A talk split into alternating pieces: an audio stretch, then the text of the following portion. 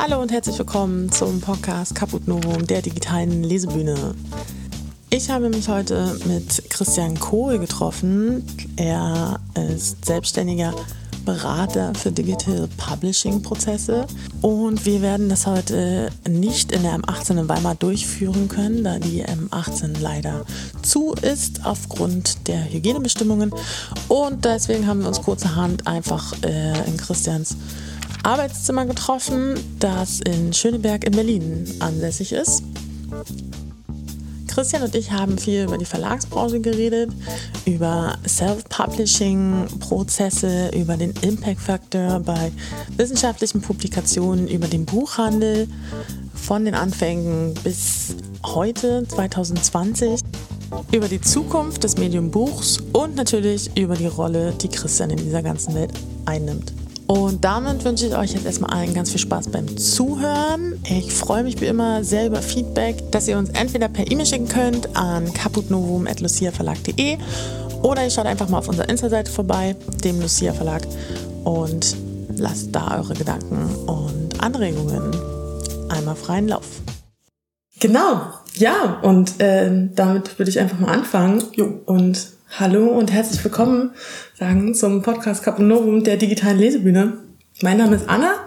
Ich bin Teil des Lucia Verlags. Ähm, der Lucia Verlag ist so ein ja, Non-Profit-Verlag und ähm, wir sind quasi eine Gruppe aus Studierenden, die schauen, wie ein Verlag funktioniert und das quasi dann da schon mal so vorab üben. Wir sind alle ehrenamtlich, das heißt, der Verlag funktioniert eben nicht kommerziell. Ähm, ja, und eigentlich ist dieser Podcast jetzt im Zuge dessen entstanden, du hast das ja so ein bisschen mitbekommen am Anfang des Jahres, ja. ähm, dass wir halt eine Präsenzveranstaltung machen wollten und das dann nicht mehr ging ab März.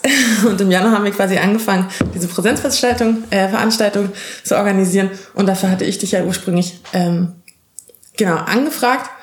Mit mir am Tisch sitzt nämlich heute äh, Christian Kohl. Hallo Christian. Hallo, hallo Anna. Schön, dass du da bist.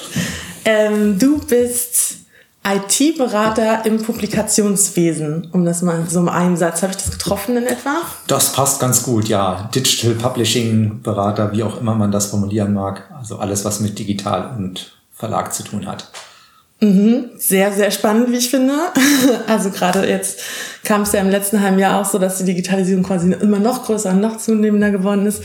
Ähm, Genau, und von daher finde ich das sehr, sehr spannend, was du machst und bin äh, ganz erpicht darauf zu erfahren, wie du so arbeitest. Vorher will ich aber ähm, gerne nochmal nach, nach deinem Studium fragen. Ich habe im Internet gefunden, dass du Linguistik studiert hast. Zum einen äh, an der Uni Trier und dann in Australien an der University of New England. Korrekt, ja. Genau, genau. Und dann hast du ähm, Linguistik, bei, an beiden Universitäten hast du Linguistik studiert? Ähm, jein, also ich habe in Trier ähm, Computerlinguistik studiert. Das ist so ein bisschen interdisziplinäres Fach ähm, und dann als die beiden Nebenfächer Anglistik und Germanistik. Ähm, in Australien gab es das eins zu eins so nicht. In, in, deshalb habe ich da ähm, Informatik und Linguistik dann studiert in dem Jahr, wo ich da war.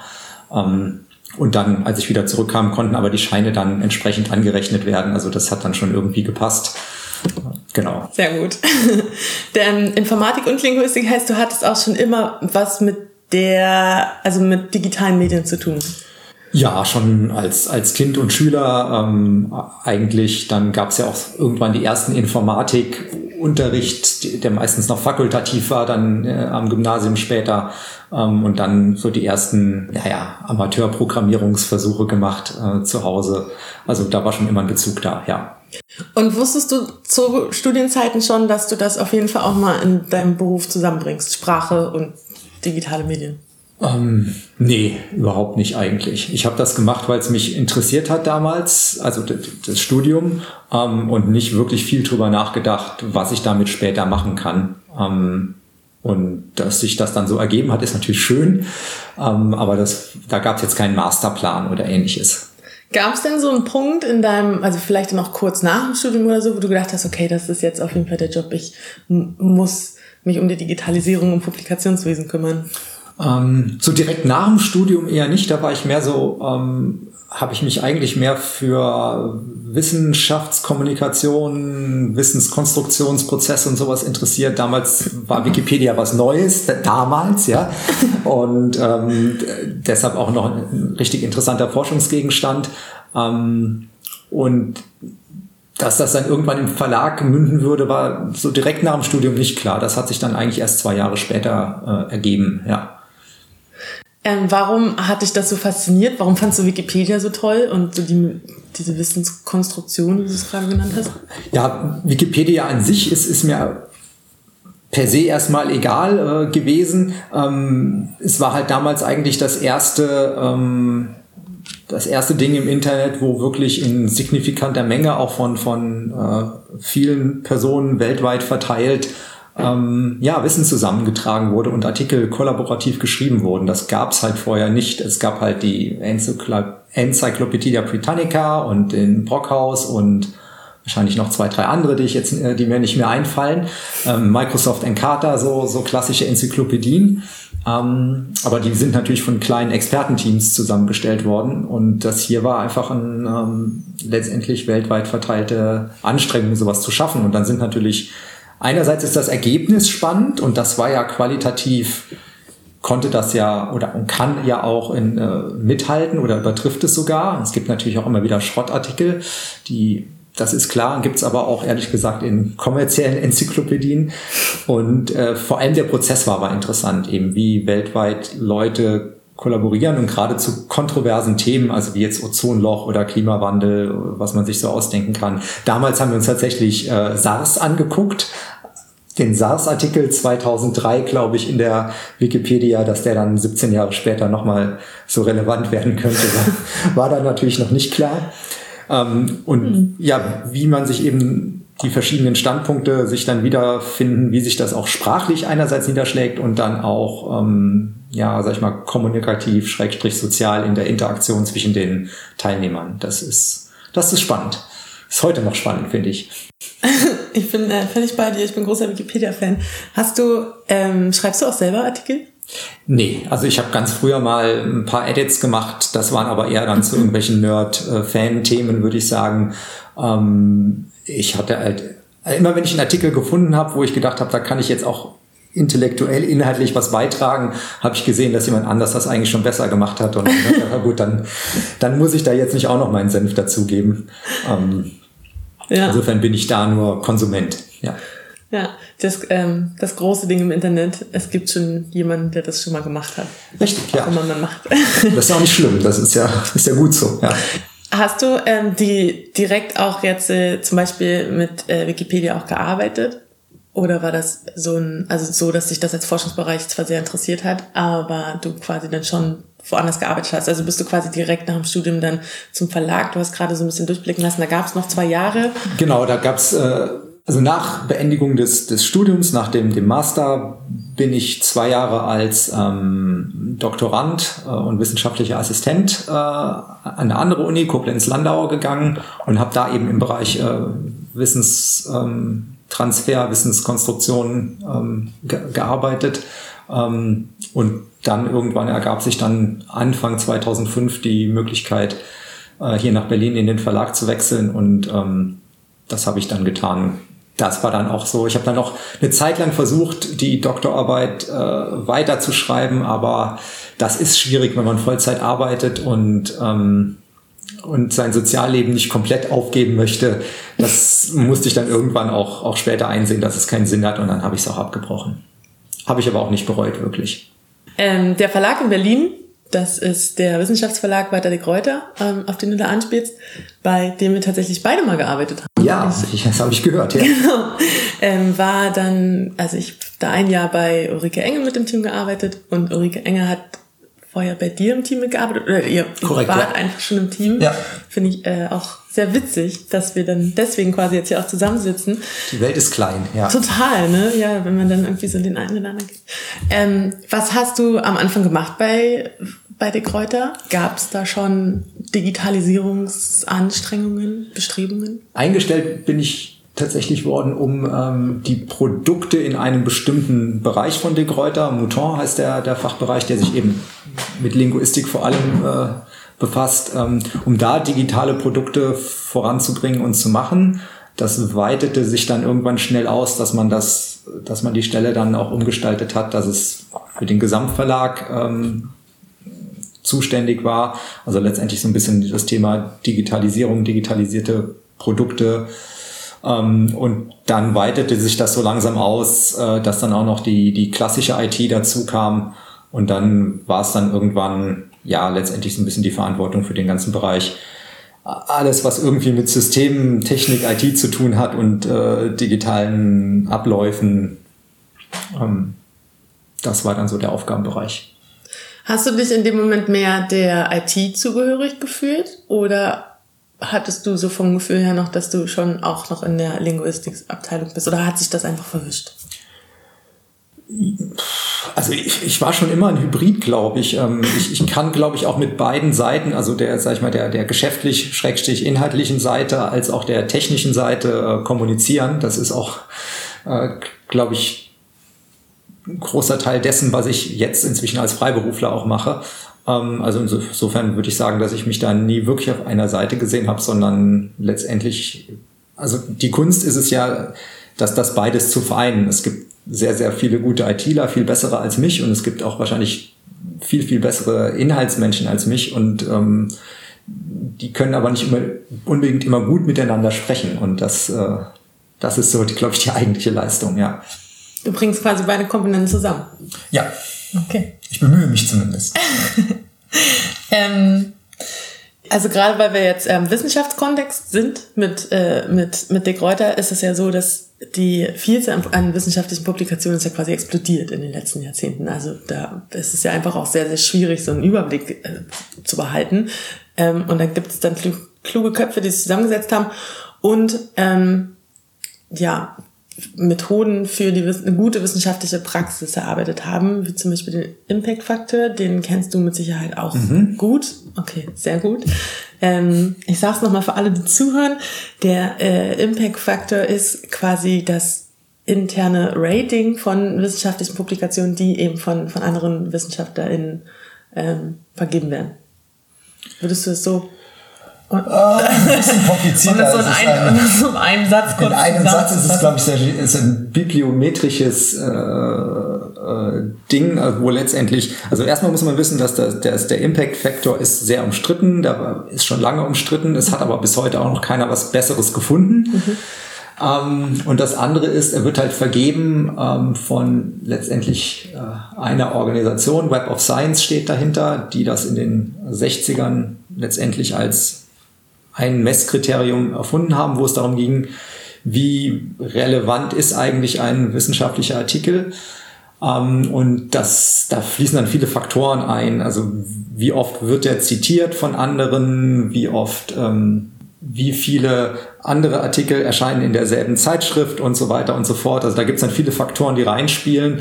Und ich glaube, was man am Ende wissen muss, also der Wikipedia-Artikel dazu ist sehr gut übrigens, ähm, was man am Ende aber wissen muss, ist, dass für Berufungsverfahren, also letztendlich für die wissenschaftliche Karriere, äh, ist das halt immer noch so der, der Goldstandard. Also wenn man irgendwie Professor werden will und sitzt dann im Berufungsverfahren und kann halt sagen, ich habe hier fünf Artikel in einem Journal mit hohem Impact Factor publiziert, dann hat man halt bessere Chancen auf den Job, als wenn man das nicht getan hat. In den Geisteswissenschaften ist es teilweise anders aber vor allem in den Naturwissenschaften ist das eigentlich schon ja, fast der einzige Weg. Gibt natürlich immer noch andere Faktoren, die auch mit reinspielen. Und da kommt ja dann ähm, die Krux quasi an der Sache, dass ich natürlich jetzt als, also ich kann jetzt beschließen, ich bin oder ich werde Wissenschaftlerin und ich schreibe ganz viel, aber dann brauche ich ja eine vorhandene Infrastruktur. Ich muss ja mit dem Text jetzt irgendwas machen. So, ich muss den ja irgendwo hinpacken was, was mache ich denn dann damit? Oder ja. Was hast du dir denn dafür ausgedacht, was es so für Strukturen gibt?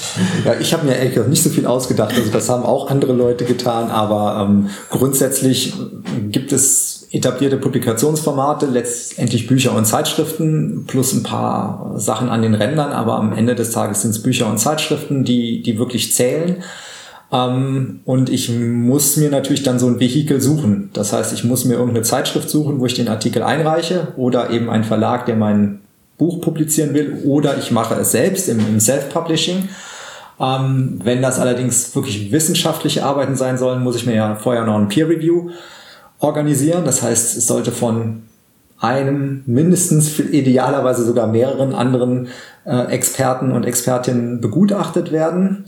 Ähm, und ja, das, das alles muss man organisieren und dann am Ende muss es publiziert werden, wahrscheinlich mindestens in elektronischer, idealerweise vielleicht auch noch in Printform ähm, und dann entsprechend weltweit verteilt werden, also für Suchmaschinen auffindbar gemacht werden, ähm, auch vielleicht im Print in irgendeiner Bibliothek in Australien, Japan oder sonst wo stehen, je nachdem, wie, wie bedeutend meine Forschung ist. Ähm, also da hängt schon ganze äh, große Logistikkette dran, wenn man das wirklich tun will. Ich greife jetzt schon mal ein bisschen vorweg, aber glaubst du, dass ähm, das ausreicht, das quasi nur digital in die Welt zu stellen? und dann eben andere damit arbeiten zu lassen? Also nur digital in die Welt zu stellen, müsste man natürlich definieren, was das genau heißt. Aber wenn ich den Artikel jetzt einfach auf einem Uniserver beispielsweise publiziere und dann liegt der da frei zugänglich, das reicht nicht aus, ähm, weil a wird er nicht gut gefunden werden. Ähm, das also gerade eben weil ja die Menge sich auch äh, stark vergrößert hat und immer weiter vergrößert, ist es halt einfach wichtig, dass man den natürlich dann schon irgendwie in irgendeiner Umgebung auch publiziert, wo er dann auch gefunden werden kann. Denn jemand, weiß ich nicht, der sich dann vielleicht in den USA äh, für, die, äh, für ein bestimmtes Thema interessiert, zu dem du jetzt äh, was publiziert hast, der wird ja nicht auf den Server der Uni Weimar gehen und da nach irgendwas suchen, sondern er sucht halt mit Google oder vielleicht noch mit ein paar anderen Experten-Suchmaschinen, die aber eben natürlich weltweit ähm, Suchergebnisse liefern. Also das ist sicherlich nicht genug. Und das andere ist, ähm, es gibt ja schon noch bestimmte Ansprüche an, an Formate und je nachdem, was ich auch für Inhalte habe, muss ich ja auch noch schauen, dass das richtig ähm, wiedergegeben wird. Also wenn ich jetzt einfach nur Fließtext habe, ist es natürlich relativ simpel, aber wenn Formeln oder andere Visualisierungen da noch reinspielen, ähm, wird es schwieriger. Und wenn man jetzt mal den geisteswissenschaftlichen Bereich außen vor lässt, ist ja der, der Artikel meistens ja nur eine Zusammenfassung der, der eigentlichen Forschungsarbeit und die besteht ja aus, aus Daten und der Analyse von Daten, die ja dann auch noch irgendwie zu diesem Artikel dazugehören. Also das einfach nur den Text irgendwo zu posten, das ist nur die Spitze des Eisbergs, fürchte ich. Mhm. Jetzt sind wir tatsächlich schon ganz schön weit noch äh, ja. weit in der Diskussion vorangesprungen. Den Plan verlassen. Sorry. ähm, wollen wir noch mal kurz einen halben Schritt zurückgehen? Jo. Ich habe nämlich ähm, tatsächlich weiß jetzt natürlich so ungefähr, was du bei Dick Reuter gemacht hast. Ähm, einfach weil ich in der in der Abteilung war, die du quasi mit aufgebaut hast. Ist das richtig? Also ja, gab es ja, ja, vorher nicht. Ja, ja es gab, gab natürlich Vorläuferabteilungen, dann hat man das einfach über die Jahre ein bisschen ausgebaut. Dann gab es Akquisitionen, wo man dann auch, auch aus anderen Verlagen das dann zusammengeführt hat. Äh, das hat sich dann einfach über die Jahre so ergeben, ja. Okay. Ja. Und jetzt äh, bist du, ähm, wir verlassen die Kräuter mal kurz an der, an der mhm. Stelle. Ähm, jetzt bist du selbstständiger technischer Berater im Nee, für, oder bist Berater für Digital Publishing. Oder? Genau, Unternehmensberater kann man sagen, mit der Spezialisierung auf ja, digitales Publizieren, IT-Themen ähm, im Kontext Medienverlage. Ja. Ähm, dann genau direkt mal so eine klassische Frage. Hast du einen Alltag und wie sieht der aus? Ja, das ist eine gute Frage. Das frage ich mich jetzt seit März äh, zunehmend. ähm, der hat sich tatsächlich stark geändert. Also jetzt ist eine bin ich eigentlich die ganze Zeit hier in Berlin äh, im Homeoffice im wahrsten Sinne des Wortes und ähm, da sieht der Alltag schon anders aus. Also, ich meine, bis März war es so, dass man sehr viel ähm, Zeit beim Kunden auch verbracht hat, Workshops vor Ort gemacht hat, äh, bestimmte Meetings äh, für Projekte oder was auch immer. Das läuft natürlich jetzt alles remote. Also insofern hat sich der Alltag insofern positiv geändert, dass ich nicht mehr so viel Zeit in Flughäfen und Bahnhöfen verbringen muss. Ansonsten ist der, glaube ich, nicht so viel anders von ähm, angestellten äh, Wissensarbeitern auch. Äh, letztendlich ist die Woche oder meistens auch so zwei, drei Wochen relativ gut durchgeplant. Da gibt es einfach Serientermine und dann gibt es äh, konkrete äh, Termine mit Kunden, die, die im Kalender sind. dann halte ich mir meistens ähm, so eine Stunde ähm, für, für die Beantwortung sag ich mal, von, von frisch reingekommenen E-Mail-Anfragen vor oder einfach für organisatorische Themen, äh, wenn ich jetzt für nächste Woche Termine machen muss äh, und so weiter und so fort. Und dann ergibt sich der Rest vom Tag aus den konkreten Projekten, an denen ich gerade arbeite. Das sind manchmal mehr so, so langfristige Sachen, wo man sich auch mal ein paar Stunden in irgendwas vergräbt und dann habe ich entsprechend auch ein paar Stunden blockiert, wo ich was lese oder dann auch ein Gutachten schreibe oder was auch immer da tue. Und manchmal sind es halt eher ähm, interaktive Dinge, wo ich halt eine Stunde oder mehrere Stunden dann Telefon- oder Videokonferenzen mit Kunden habe und über Dinge spreche, Projekte äh, steuere oder ja, was, was auch immer gerade angefragt ist. Und das verschiebt sich dann je nachdem noch ein bisschen. Ähm, ich habe momentan, oder ich hab hatte schon immer auch viele Kunden im Ausland, jetzt auch gerade zwei größere Projekte in den USA. Das heißt, dann ist dann teilweise, plane ich das dann auch so, dass ich mittags so zwei Stündchen Zeit habe für Sport und Einkaufen und solche Sachen und dann halt abends, wenn, wenn die sozusagen aufstehen in den USA von der Zeitverschiebung her, dann nochmal äh, quasi mit denen ähm, Termine machen. Okay. Also ist dein Arbeitsalltag einfach auch stark davon abhängig, mit wem du gerade zusammenarbeitest. Genau. Natürlich. Und ja. die Leute auch sitzen. Ja. Mhm. Und wer kommt so auf dich zu? Also sind das jetzt Verlage oder sind das vielleicht Autorinnen oder jetzt WissenschaftlerInnen oder wer, wer kommt zu dir und sagt, Christian, ich will da Wissen managen, mach mal mit. ähm, ja, das sind vor allem äh, Verlage, ähm, würde ich sagen, zum Großteil teilweise auch, äh, es gibt ja in den USA diesen schönen äh, Begriff Not-for-Profit Organization. Das heißt ja nicht, dass die, dass die keinen Gewinn machen. Das ist ja ein bisschen was anderes. Das ist nicht dasselbe wie ein gemeinnütziger Verein in Deutschland. Ähm, aber halt solche Organisationen, ähm, die, die im Prinzip aber auch Verlagstätigkeiten ausführen, haben halt nur eine andere Rechtsform und ein bisschen andere Firmen- oder Organisationskultur dann. Ich habe auch schon Projekte für Universitäten gemacht ähm, und ähm, ja, aber das, das sind so die großen Kundengruppen und dann sind es ab und zu mal noch ähm, Vorträge ähm, auf Veranstaltungen oder auch an Hochschulen. Ähm, aber das, die Masse, würde ich sagen, sind schon Verlage und verlagsähnliche Organisationen. Und für deine Kunden erarbeitest du dann quasi, oder für deine Kundinnen, ähm, erarbeitest du dann quasi die digitale Infrast äh, Infrastruktur, die diese Häuser eben brauchen, um, um ihre Publikationen ja, weltweit relevant zu machen. Das, kann man das so sagen? Ja, es ist nicht unbedingt immer die Infrastruktur im ersten Schritt, also es ist ganz unterschiedlich. Manchmal ist es sehr spezifisch, dass die sagen, wir wollen ein bestimmtes System einführen, um X zu tun, also Customer Relationship Management oder ein Webshop äh, oder halt ein Content Management System und dann macht man klassisch ähm, so ein bisschen Anforderungsdefinition. Also was wollt ihr eigentlich? Was sind eure Ziele? Ähm, welche Unternehmen am Markt würden dazu passen, auch von der Größe her? Also es bringt ja nichts, wenn ich jemanden anschleppe, den ihr nicht bezahlen könnt. Und macht dann eine Ausschreibung ähm, mit Evaluation ähm, und das war's dann. Manchmal ist auch eher das, der nächste Schritt dann gefragt, eben die, die, die tatsächliche Einführung von solchen Systemen zu begleiten ähm, mit Change und Projektmanagement. Ähm, und manchmal sind es auch eher strategische Themen, also dass das einfach gar nicht klar ist, wo wollen wir eigentlich hin mit, mit unseren Produkten oder mit unseren Inhalten, was kann man da machen, ähm, wie stellen wir uns da auch auf im Markt und ähm, ähm wie müssen wir vielleicht auch Strukturen und Prozesse im Unternehmen neu organisieren, weil die Sachen halt inzwischen anders funktionieren als vor 30 Jahren. Das ähm, gibt es auch. Und manchmal kommt dann alles zusammen, manchmal sind es nur Einzelthemen. Ähm, das ist also ganz verschieden. Das mag ich halt auch daran, dass es halt immer so unterschiedlich ist und immer mal wieder neue Herausforderungen und Fragestellungen gibt. Kannst du dich im Zuge dessen so an eine Herausforderung oder an ein Projekt erinnern, was dir so besonders in Erinnerung geblieben ist? Jetzt. Negativ oder positiv? Das ah, sucht dir das genau aus. Besonders sind, ja, schwierig. Ähm, also es, es gab schon ein, zwei Projekte, die äh, sehr herausfordernd waren.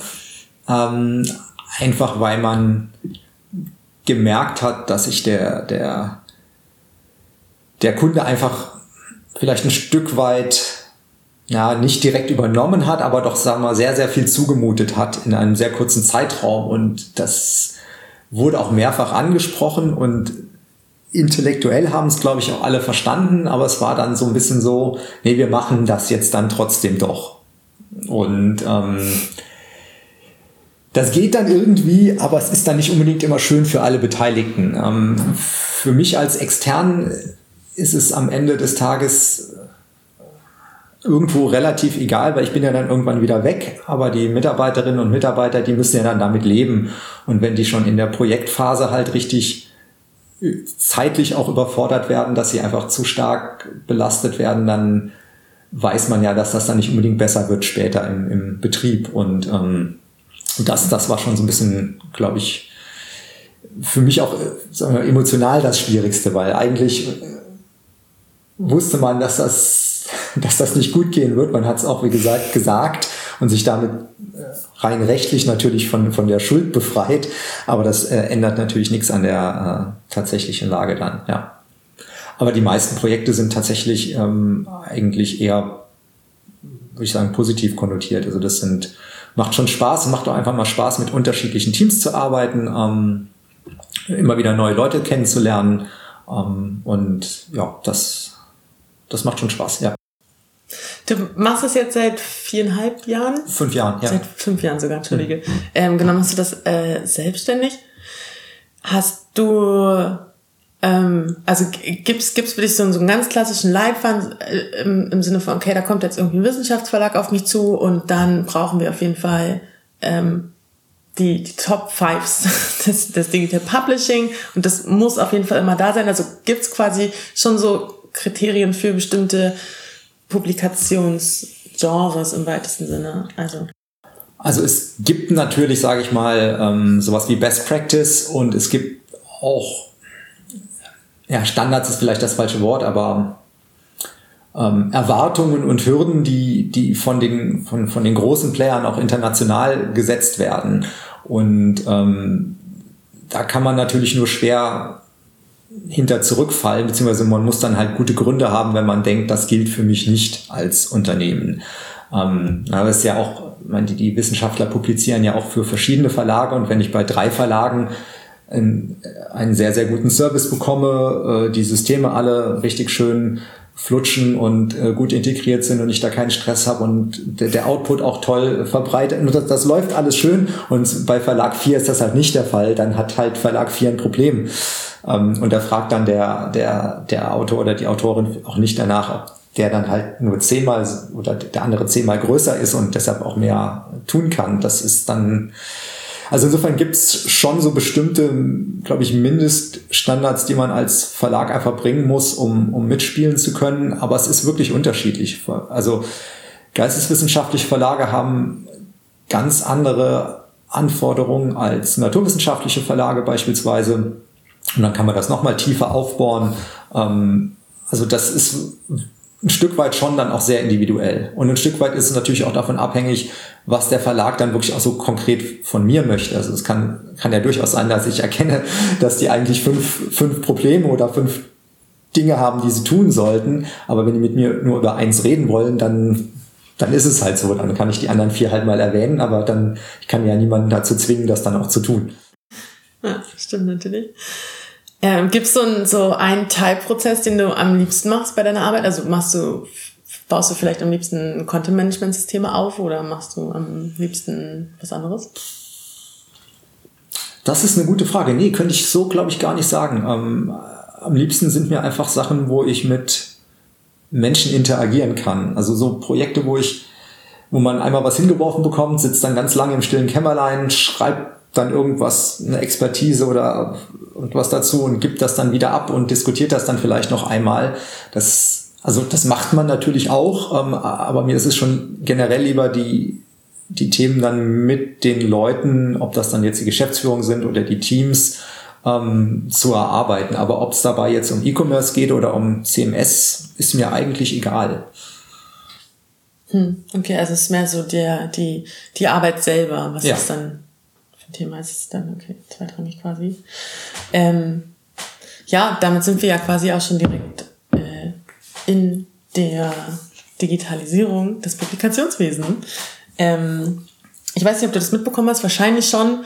Jan Böhmermann hat äh, mhm. gerade das Internet ausgedruckt und das jetzt ähm, haptisch, ähm, ja, haptisch zugänglich gemacht. Es gibt ähm, auch andere AutorInnen, Sibylle Berg oder Bruno Latour, die ähm, Werke rausgebracht haben, in denen du dann an der Seite immer so klein wie so ein ähm, QR-Code halt findest und dann im, also ich lese auf dem Bett, deswegen vielleicht im Bett liegst und dann halt irgendwie direkt auch, ja, wie so eine hybride Form quasi von ähm, aus Buch und Internet hast. Ähm, glaubst du, dass diese Bücher, mh, mm, dass es, dass es die braucht? Also glaubst du, dass das vielleicht eine Art, ich nenne es mal ganz böse, so ein, so ein Herausschieben des Buchsterbens ist? Also dieses, okay, es gibt Menschen, die wollen noch was Analoges in der Hand haben und die brauchen das irgendwie, wenn sie bevor sie schlafen gehen oder so, aber eigentlich ist das nur die Brücke zum Internet, also zum, zum, zum digitalen Medium. Nee, glaube ich so nicht. Ähm, Bruno Latour übrigens, kurzer Exkurs, damals, als wir 2003, glaube ich, so ein Symposium gemacht haben zu Wissenskonstruktionsprozessen im Internet, äh, war er der festen Überzeugung, dass Wikipedia nie was wird und dass das komplett lächerlich ist. Aber egal, äh, Klammer zu, man darf sich irren. Ja, das ist ein ähm, aufregender, aufregender Typ.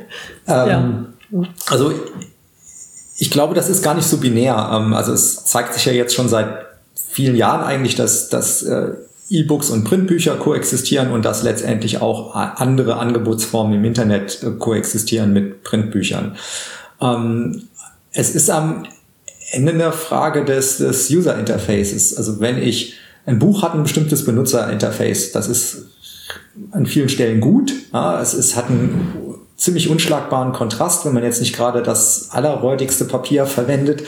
Ähm, und ähm, es, man kann damit auch äh, sehr, sehr gut äh, springen. Und ähm, bei mir persönlich ist es so, wenn ich mit äh, Fachbüchern arbeite, wo ich wirklich auch, auch was lernen will und, und auch nachschlagen möchte, ähm, das kaufe ich mir alles im Print, weil das habe ich bis heute noch kein Format gefunden und ich kaufe, ich mache sonst alles digital. Ähm, aber ich bin tatsächlich wieder auf Print zurückgewechselt, weil das ganze andere Zeug mich einfach nicht überzeugt. Ähm, das funktioniert einfach nicht so gut. Man, äh, wohingegen Belletristik ähm, konsumiere ich eigentlich nur noch als E-Book, mhm. weil Belletristik lese ich ja sequenziell in der Regel. Ähm, wohingegen Fachbücher normalerweise ja nicht unbedingt von vorne bis hinten durchgelesen werden, sondern man springt halt von den Teilen äh, zu anderen Teilen, die einen gerade interessieren.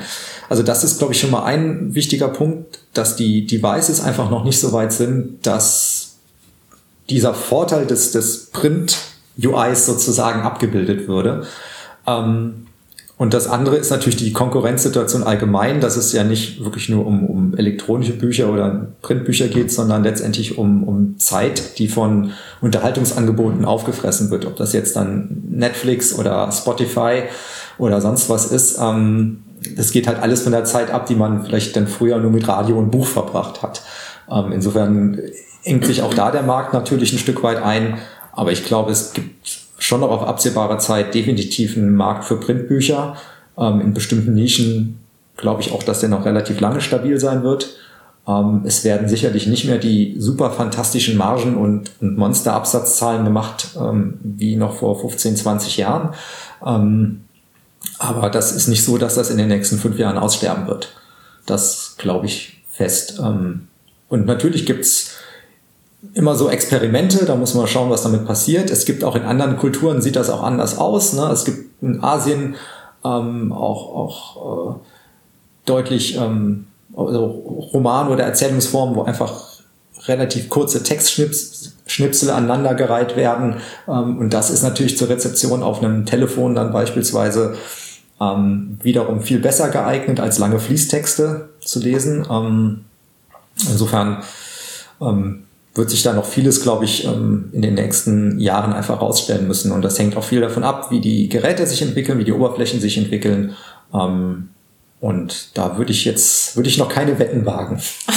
okay. Also es könnte sein, aber es dauert noch, sagst du. Es kann, na gut, es kann, kann ja wahrscheinlich alles passieren. Ja, und, und, mein, und, und bestimmt der Markt sind auch noch so Coffee Table Books, ne? Mhm. Ähm, das ist ja weiterhin auch was, was, was man eher gedruckt haben will, ähm, um sich in, ins Regal zu stellen oder auf den Tisch zu legen. Ähm, das sehe ich so schnell auch noch nicht. Ein Gamechanger könnte sein, wenn ich wirklich so komplett ähm, vollfarbige, rollbare, faltbare, flexible, leichtgewichtige, stromsparende Displays habe oder vielleicht sogar irgendwelche äh, holographischen oder sprühbaren Oberflächen, wo ich mir meinen, wo ich jetzt einfach auf den Tisch mit einer Sprühdose meinen Interface sprühen könnte, gibt es vom, äh, vom MIT tatsächlich schon im Labor. Ähm, aber das ist natürlich jetzt alles, das ist halt alles Spekulation und ob das jemals marktreif wird. Meine, diese, diese rollbaren Displays hat man uns auch schon 2008 angekündigt, dass bis heute mhm. halt auch noch nicht viel passiert. Ja. Mhm. Du hast äh, vorhin jetzt im Laufe des Gesprächs hier so auf deine, auf deine Bücherregale gezeigt und auf die ganzen Sachbücher, die äh, hier stehen. Ähm, theoretisch gäbe es ja die Möglichkeit, also du könntest ja jetzt auch sagen, okay, ich mache jetzt irgendwie einen Ordner und da packe ich dann ganz viele PDFs rein, die es ja größtenteils wahrscheinlich auch frei gibt. Ähm, was, was hindert dich daran, außer dass du jetzt da kein Roll-Display hast? Naja, ich nehme an, ich möchte zu einem bestimmten Thema im Bereich Projektmanagement oder Systemarchitektur oder was auch immer was nachschlagen. Ähm, wenn ich jetzt, weiß ich nicht, 500 PDFs in einem Folder habe, ähm, klar kann ich da eine Volltextsuche drüber machen, ähm, aber für mich ist es einfach schneller, wenn ich das Buch aus dem Regal ziehe, weil es sind maximal zwei oder drei Bücher, die dafür in Frage kommen und dann weiß ich ja auch, in welchem Kapitel das ist und dann habe ich das sofort und ich kann es dann halt auch einfach durch Blättern sehen und, und die Informationen schneller aufnehmen. Also ich finde PDFs am Bildschirm lesen oder generell PDFs lesen relativ anstrengend und furchtbar und ich persönlich merke und ich meine, dazu gäbe es auch Forschung, dass das ähm, Behalten von Informationen, von, von Dingen, die man am Bildschirm liest, ähm, nicht so nachhaltig ist wie das Behalten von Informationen, die ich gedruckt lese, aber da kann ich mich auch täuschen. Aber zumindest für ja. mich persönlich ist das so. Also PDF ist, ist cool, wenn ich da kurz was, was drin sehen will. Und natürlich macht das total viel Sinn für die ganzen Verträge, AGBs und, und, und solche Dokumente. Ähm, aber jetzt wirklich Langtexte da drin lesen ist halt nicht so, ist nicht so doll. Das Gefühl habe ich tatsächlich auch, was du gerade beschrieben hast, dass ich ähm, glaube, wenn ich, wenn ich das Buch in der Hand habe und das lese, dass ich mir das besser merke. Und meine eigen, aber das habe ich, die Erklärung habe ich mir selber irgendwie mal ausgedacht, ist, dass ich ähm, ja weiß, wo steht das Buch im Regal, wie groß ist das, wie, wie, wie groß sind äh, die Buchstaben, was ist das für ein Papier Der und Kontext. so. Genau, genau. Und da hast du dann irgendwie die Oberfläche, die da halt so viel Kontext mit reingibt. Und wenn du halt irgendwie vom, vom genau, wenn, wenn man so vor, vor diesem PDF-Ordner sitzt, dann genau, sehen die halt im Zweifelsfall gleich aus. Ja. Ähm, genau, und damit. Und ich habe auch mit diesen, also es gibt ja da auch, auch Tools und Programme, ähm, ne, mit denen man quasi seine Wissensbasis, Knowledge Base organisieren kann. Die habe ich, glaube ich, auch schon alle ausprobiert in den letzten Jahren. Und es hat mich noch keins so richtig ähm, fasziniert. Es ist ein bisschen was anderes, wenn man wirklich wissen, also so Zeitschriftenartikel ist noch die Grenze, ne? so sag ich mal 15, 20 Seiten Journalartikel, äh, die würde ich auch nicht ausgedruckt konsumieren. Ne? Da ist gedruckt klar besser, aber alles, was dann so Richtung Langform geht, ähm, da ist für mich halt die Grenze. Aber wenn ich als jetzt wissenschaftlicher oder Wissenschaftler, gerade vielleicht im STM-Bereich, forschen würde, dann hätte ich natürlich auch nichts gedruckt. Ne? Dann, dann habe ich halt eben tatsächlich die 2000 PDFs, die ganzen Articles mit ihren 10 bis 30 Seiten Länge äh, da liegen, habe die entsprechend indiziert, wahrscheinlich mit einem, mit einem Reference Manager oder sonst was, EndNote oder ähnlichen Tools ähm, dass ich dann natürlich auch die Zitate automatisch in meinen Artikel korrekt übernehmen kann.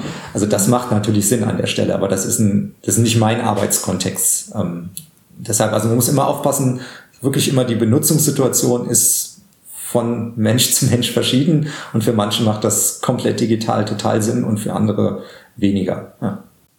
Kennst du viele Leute, jetzt, ähm, das, das ist jetzt kurz mal unabhängig vom Leitfaden, aber kennst du viele Leute, die ähm, da eher digital unterwegs sind als analog? Ja, da kenne ich schon einige, ja. Und hält sich das die Waage oder also das ist jetzt wirklich gerade mein Interesse. Also Nur mal so, ich kenne, ich kenne, da ist es aber tatsächlich wieder nicht die, die Trennung zwischen Print versus E-Book oder E-Artikel, sondern mehr die, die Trennung. Ich kenne halt viele Leute, die einfach nicht mehr viel mit Büchern zu tun haben, die stattdessen halt Filme gucken, Musik hören mhm. ähm, oder Computerspiele spielen. Mhm, okay, ähm, ja. Da geht halt quasi das, das Zeitbudget woanders hin. Ähm, das ist, glaube ich, eher so die Verschiebung, die stattfindet. Nein, dann haben wir doch aufzulesen, wie in der FAZ, glaube ich, letztens getitelt, oder letztens vor ein paar Monaten getitelt wurde. Ja, aber das sind da auch immer diese, also es fängt ja schon an, ne, die, die Informationsflut. Das gab es ja schon vor 150 Jahren auch, diese Warnungen. Die kommt, also alle 20 Jahre äh, kommt da so ein neues Untergangsszenario, dass das doch niemand mehr alles lesen kann. Und genauso ist dieses, sag ich mal, Ende der Kultur, also als damals das Radio erfunden wurde, äh, gab es diese Stimmen, dass jetzt die Welt untergeht, weil die mhm. dann, dann mit dem Fernsehen, vielleicht teilweise auch zu Recht, dasselbe ja nochmal. Und, ähm, und ja, ich meine, wenn das wirklich so ist, dass keiner mehr liest, dann, dann ist es vielleicht halt auch einfach so. Dann machen die Leute vielleicht was anderes Cooles. Ähm, äh, ist für mich persönlich zwar schwer vorstellbar, weil ich auch mit, mit Lesen äh, sozialisiert worden bin, aber das heißt ja nicht, dass eine Generation, die jetzt danach kommt, das nicht anders machen kann. Ich meine, vor 500 oder 600 Jahren hat ja auch noch keiner gelesen.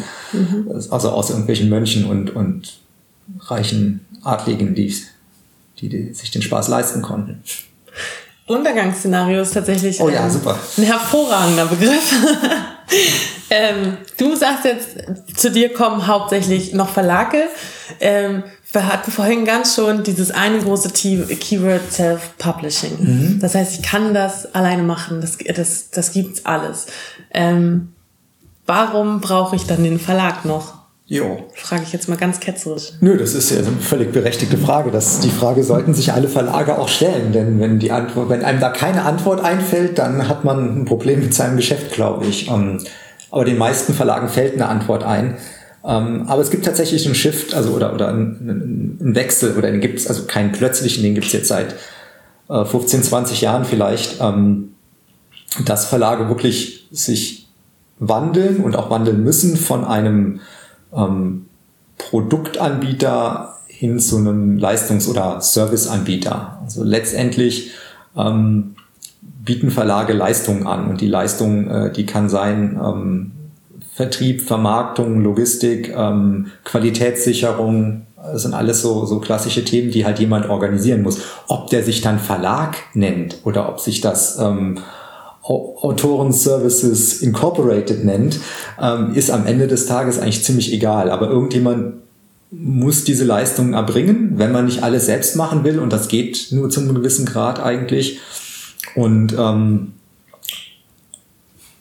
das, das wird auch immer der Fall sein. Also das, das, das wird die, die, das wird nie komplett wegautomatisiert werden, dass man wirklich magisch aufs Knöpfchen drückt, lädt sein, sein Dokument irgendwo hoch und dann, dann ist das äh, auf den Bestsellerlisten Platz eins. Also es ist ja, gibt ja schon einen Unterschied, warum, wenn ich jetzt einen Roman schreiben würde und ich will damit wirklich irgendwas reißen, ähm, dann kann ich den meinetwegen bei Amazon self-publishen ähm, und wenn dann Random House aber kommt beispielsweise und mir ein Angebot macht, ähm, gäbe es schon gute Gründe da vielleicht zu unterschreiben, weil die natürlich was Vertrieb, Marketing und, und Reichweiten angeht, mehr tun können, als ich das persönlich jemals selbst tun könnte, weil ich auch jemand bin, der mit Vertrieb und Marketing, da habe ich keine Ahnung von und auch keinen Bock drauf. Ähm, andere Autoren können das total gut. Also deshalb gibt es ja auch sehr erfolgreiche Self-Publisher im Belletristikbereich gerade, ähm, die halt so Social Media ständig unterwegs sind und das auch richtig machen. Aber das muss man halt sehen, das ist halt Zeit. Und wenn einem das sowieso Spaß macht, dann ist es fein. Ich persönlich, wenn, wenn ich jemanden dafür bezahlen kann, meine Fenster zu putzen oder irgendwelche Marketingaktivitäten zu machen, dann tue ich das gerne und, und verdiene dann vielleicht ein bisschen weniger Geld. Ähm, insofern Self-Publishing hat seinen Platz und wird, glaube ich, auch ähm, ein Stückchen weiter noch wachsen.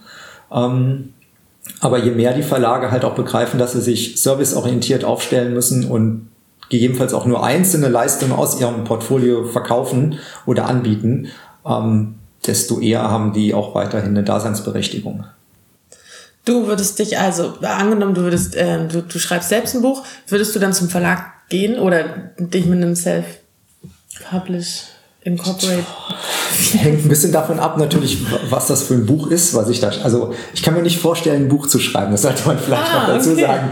Spannend. Da fehlt mir, glaube ich, einfach.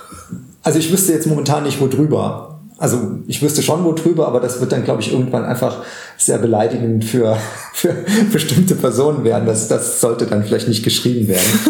ähm, nee, also wenn ich was, wie gesagt, also wenn ich einfach was schreibe, weil ich irgendwie Lust drauf habe und jetzt gar nicht damit groß Geld verdienen will oder mir das ein Stück weit auch egal ist, ob das jetzt ein Hit wird oder nicht und ich vielleicht auch nicht die, weiß ich nicht, die Welt von meinen Ideen überzeugen möchte, was auch immer da als Motivation dahinter stehen kann, muss ja nicht immer Geld sein, ähm, dann würde ich das wahrscheinlich im Self-Publishing machen, weil es ist, ist halt einfach und da muss ich dann nicht viel für tun und ähm, dann passiert halt, was auch immer passiert. Vielleicht taucht das da in irgendwelchen Rezessionen, in irgendwelchen Blogs mal zufällig auf und geht richtig durch die Decke, vielleicht auch nicht, dann ist es mir egal. Wenn ich damit wirklich was erreichen will, wenn ich sage, das ist die Idee, das sollen alle verstehen, weiß nicht, keine Plastiktüten mehr essen oder äh, was man sich so alles ausdenken kann oder dann würde ich wahrscheinlich schon eher zu einem Verlag gehen, weil ich dann einfach wüsste, okay, das sind dann Leute, die können das halt pushen, die können halt dafür sorgen, dass das vernünftig ähm, verbreitet wird, ähm, was ich selber nicht kann und will. Will ist vor allem, glaube ich, der entscheidende Ding. Und bei anderen ist es anders. Bei anderen ist, also ich zum Beispiel hätte keine Probleme damit, das Manuskript so aufzubereiten, ne, technisch, dass das am Ende auch alles gut aussieht und so. Da wiederum scheitern halt andere dran. Ne? Die brauchen dann eher die Dienstleistungen, die sind aber selber vielleicht total willens, ähm, ihre Social Media Marketing Kampagnen zu fahren. Um, ähm, also insofern, das muss jeder selber wissen und ist natürlich dann auch immer eine Frage, findet man einen Verlag, der das machen will? Manche mhm. Self-Publisher publishen ja auch self, weil es sonst niemand tun will und wenn man sich manchen Output so anguckt, ist das vielleicht auch besser so. Das ist, aber egal, ja. Okay, was da aber definitiv durchfängt, ist, dass ähm, der Publikationsprozess als solches auf jeden Fall Teamarbeit ist. Oder das zumindest einfacher macht, dadurch, dass es auch so unendlich viele Möglichkeiten gibt. Ja, also man hat ja eine Spezialisierung. Ähm, das ist ja nicht nur in Publikationen, das ist ja in allen Lebensbereichen so. Ist, äh, wenn ich weiß ich nicht, wenn ich mir den Knochen breche oder eine Muskel zerre, dann kann der Allgemeinarzt das zwar diagnostizieren, aber schickt mich ja trotzdem zum Orthopäden oder Chirurgen, um das zu richten. Und, mhm. Äh, und auch, weiß ich nicht, in der Automobilfabrik macht ja auch nicht ein Arbeiter das ganze Auto, sondern halt auch nur einen Handwerksgriff. Und genauso ist es hier. Es gibt Leute, die können Marketing, die können Vertrieb, die können ähm, Copy-Editing, Qualitätssicherung, ähm, und, und so weiter und so fort, ne? Satz, äh, Druck, Bindung, was da alles dranhängt. Ähm, und das kann ich in der Regel nicht so gut wie die, die Spezialisten. Einiges davon vielleicht schon so, dann so 80 Prozent und anderes nicht. Und es gibt natürlich immer manchmal so diese Universalgenies oder die sich dafür halten. Und vielleicht reichen auch 70 Prozent dann überall. Aber ich denke schon, es ist eine, eine Teamsache und eine arbeitsteilige Sache, ja. Mhm. Kurz als, als vorletzte Abschlussfrage sozusagen. Machst du gerne das, was du machst? Machst dir macht dir das Spaß? Würdest du dich nochmal dafür entscheiden? Ja, hundertprozentig ja. ja. Schön. Oh, das ist eine sehr schöne Antwort. Auch mit dem finde ich perfekt. Ich glaube tatsächlich, dass die Covid-19-Situation ähm, für den Buchhandel insgesamt, also nicht für die einzelnen Menschen, für die ist natürlich Covid-19 immer schlecht, also nicht falsch verstehen, aber für den Buchhandel als Gesamtheit äh, auch eine Chance sein kann. Denn A war der Buchhandel nicht so stark betroffen wie der andere Einzelhandel. Mhm. Also hier in Berlin zum Beispiel waren Buchhandlungen die ganze Zeit geöffnet ähm, im Vergleich zu vielen anderen Geschäften. Das zweite ist ja, dass Amazon schon relativ früh angekündigt hatte, dass sie eben nur noch oder die, die Essential Items priorisieren und die Non-Essential Items ähm, entsprechend hinten anstellen. Und deshalb eben beispielsweise Bücher, weil die Non-Essential sind für Amazon, ähm, dann entsprechend monatelange Lieferzeiten auf einmal hatten, wo die vorher halt innerhalb von 24 Stunden im Briefkasten lagen. Und da kann natürlich, also speziell der deutsche Buchhandel, schon noch punkten ähm, mit, mit den Bücherwagen, die es halt immer noch gibt, mit einer in den meisten Fällen 24 Stunden Belieferung. Viele haben es ja dann auch äh, in den Städten dann mit, mit E-Bikes oder mit Lastenfahrrädern dann tatsächlich auch an die Haustür geliefert. Oder man geht halt gerade hin und holt es ab, ist ja meistens auch nicht so die, das Riesenproblem. Also da konnte auf einmal der Buchhandel zeigen, dass er eigentlich schneller ist als Amazon, zumindest jetzt in dieser speziellen Situation. Ähm, und dass man vielleicht doch sowas wie, wie Beratung, persönliche Ansprache, ähm, leisten kann, was halt Amazon nicht leisten kann, Empfehlungen und so weiter. Also insofern ähm, muss man da nicht alles schwarz sehen. Ist natürlich die Frage, wie viel davon bleibt hängen, wenn Amazon, äh, wenn sich das jetzt wieder ändert, oder das hat sich ja inzwischen auch wieder geändert. Ich glaube, die Bücher liefern inzwischen wieder genauso aus wie jetzt vor Covid-19. Ähm, aber es hat sich auf einmal so urplötzlich ein Fenster aufgetan und so etliche Buchhandlungen, mit denen ich gesprochen habe, haben das auch ganz gut nutzen können ähm, und sagen auch, ich kenne da jetzt keine absoluten Zahlen, sagen auch, dass sie halt einfach Stammkunden gewonnen haben, die jetzt auch, nachdem sich das alles im Sommer etwas normalisiert hatte, äh, weiterhin bei ihnen kaufen. So, und wenn, wenn das nur ein paar Prozent sind, dann sind es immerhin ein paar Prozent. Das ist besser als nichts. Ähm, hm. Weil persönlich ist natürlich, oder für mich persönlich ist einfach Amazon natürlich aus, aus ethischen Gesichtspunkten halt völlig inakzeptabel und ähm, was man dann wirtschaftlich von den Geschäftspraktiken halten mag, sind nochmal andere Themen, aber allein das, das Konstrukt und die Monopolstellung äh, und, und die Art und Weise, wie auch mit Angestellten umgegangen wird, ist natürlich einfach eigentlich brauchen wir gar nicht mehr diskutieren. Mhm. Und es ist eigentlich, ist der eigentliche Skandal ist, dass, dass da bislang äh, von, von Seiten der Politik nicht eingegriffen wird und dass sich tatsächlich aber auch viele Verbraucher ähm, wirklich, also es gibt ja diese schönen Umfragen, ne, wo dann gefragt wird, wissen Sie, wie die Ihre Mitarbeiter behandeln? Ja, weiß ich, ist aber so bequem. Das ist halt ganz cool, weil das ist ja auch letztendlich nichts anderes. Wenn ich jetzt wüsste, dass, weiß ich nicht, hier im Hof irgendwelche Sklavenarbeiter ähm, die, die Steine verlegen, dann sage ich, das ist halt auch schön bequem. Sklaverei lehne ich zwar ab, aber solange ich es nicht selber Weg machen muss. Da. Ja. Ja. Mhm. Ähm, ja. Das vielleicht kurz zum Exkurs hier.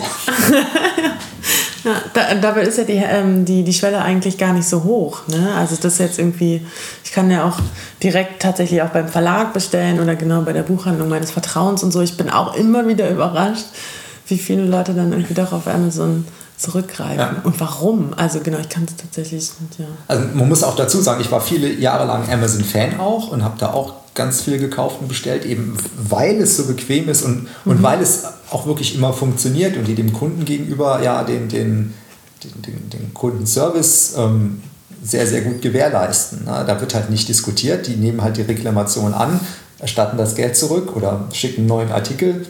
Dass das hinten dran alles zu Lasten der Lieferanten, also ob das jetzt Verlage sind oder Fernsehersteller oder wer auch immer geht, mhm. ähm, das kriegt man ja erstmal nicht mit, wenn man da nicht vielleicht ein bisschen drüber nachdenkt oder andere Einsichten hat. Ähm, weil die drücken das natürlich dann den Lieferanten auf, ähm, egal ob die Reklamation jetzt berechtigt war oder nicht. Ne? Und das, das, andere Ding ist, wenn man es wirklich einfach mal abschafft, und ich habe es, glaube ich, vor zwei oder drei Jahren jetzt bei mir komplett abgeschafft, dann merkt man aber auch, es geht. Also ja, es ist natürlich schon convenient, wenn ich jetzt zwei Bücher will, eine Packung Nüsse, äh, vielleicht eine Druckerpatrone und was, ja, Klopapier kauft man natürlich gerade, weil, weil Corona ist. Ähm, so, wenn ich das natürlich jetzt in einen Warenkorb schmeiße und äh, einmal bezahle und dann kommt das halt, ähm, das ist natürlich schön. Auf der anderen Seite bringt es mich auch nicht um, wenn ich die zwei Bücher entweder bei den, ich muss noch nicht mal zu den Verlagen gehen, es gibt ja auch andere gute Buchwebshops, äh, Buch 7 beispielsweise ist ein ganz interessantes Projekt, kann sich jeder mal anschauen. Ähm, und ähm, die anderen Sachen halt im Laden kaufe oder woanders bestelle. Also das also am Ende des Tages ist es, glaube ich, nicht so ein Riesenaufwand, wenn man, es ist so eine Entwöhnung halt, wie von, weiß ich nicht, von Rauchen oder Koffein oder sowas runterkommen.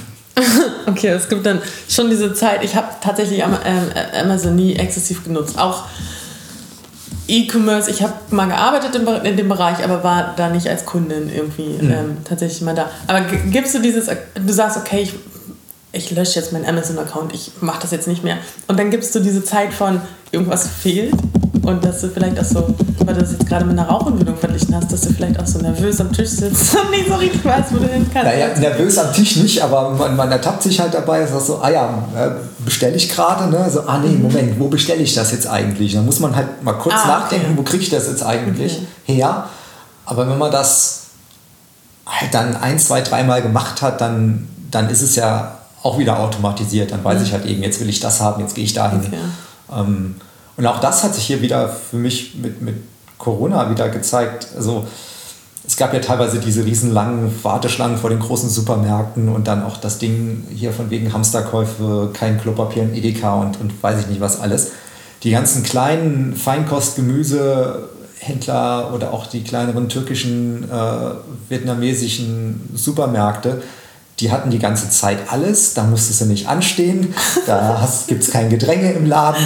Das war die letzten sechs, sieben Monate ein sehr entspanntes äh, Einkaufen. Ähm, Perfekt. Ja, das ist nicht so flashy und von der Produktpräsentation her nicht so geil wie der Edeka Flagship Store oder der Rewe Flagship mhm. Store, aber ähm, mhm. man kriegt auch alles, ja. Ähm, genau, hier, äh, ich habe das so angeteasert als Überraschungsfrage. Ich habe schon Angst davor, ja. Nee, brauchst du gar keine Angst vor haben. Da, ähm, das, das Ding ist aber, warst du schon mal in Weimar? Aber eigentlich bräuchte man so ein bisschen Vorwissen in Sachen Weimar, wenn man, also für meine Standard-Überraschungsfrage. Warst du da schon mal? Ich war vor Pi mal Daumen 23 Jahren oder so eine Nacht in Weimar, aber das ja, das zählt, glaube okay, ich nicht. Ja. nicht. Ähm, nee, pass auf, dann stelle ich dir jetzt eine andere Über äh, Überraschungsfrage, die aber vielleicht gar nicht so überraschend ist, wenn wir uns äh, das, den, das, das äh, Podcast-Thema angucken. Welches Buch würdest du mir empfehlen? Was liest du gerne? ähm, das ist sehr situationsabhängig. So, also es ist natürlich was anderes, wenn ich im Park sitze ähm, okay. und es sehr heiß ist, dann lese ich was anderes als im Winter am Schreibtisch zum Beispiel. Agency von William Gibson. Okay. Schreiben wir das jetzt auf? Ja, aber nicht meckern, wenn das nachher nicht passt. Agency von William Gibson. Ich muss fairerweise sagen, dass ja schon der zweite Teil, der erste heißt uh, The Peripheral und wahrscheinlich macht es Sinn, den zuerst zu lesen, aber um, ja, das kann man ja dann selber rausfinden. Dann kann man den vielleicht sonst auch zweimal lesen. Das ist vielleicht auch Das schadet nicht, ja. Okay. Christian, es war mir eine Ehre. Vielen lieben Dank, dass du dir heute Zeit genommen hast. Ja, vielen Dank auch. Ähm, danke, dass du Rede und Antwort gestanden hast und uns einen Einblick gegeben hast in deine Welt und was du da so machst. Ich hoffe, dir hat es auch ein bisschen Spaß gemacht. Ja, vielen Dank, sehr. Ja. Sehr gut. Ähm, und dann, ja, will ich auch Melanie Beckmann von der Produktion mit danken und äh, Erik Götz, der sich um die Postproduktion und um die Musik kümmert. Und damit vielen Dank auch fürs Zuhören und bis bald. Dankeschön.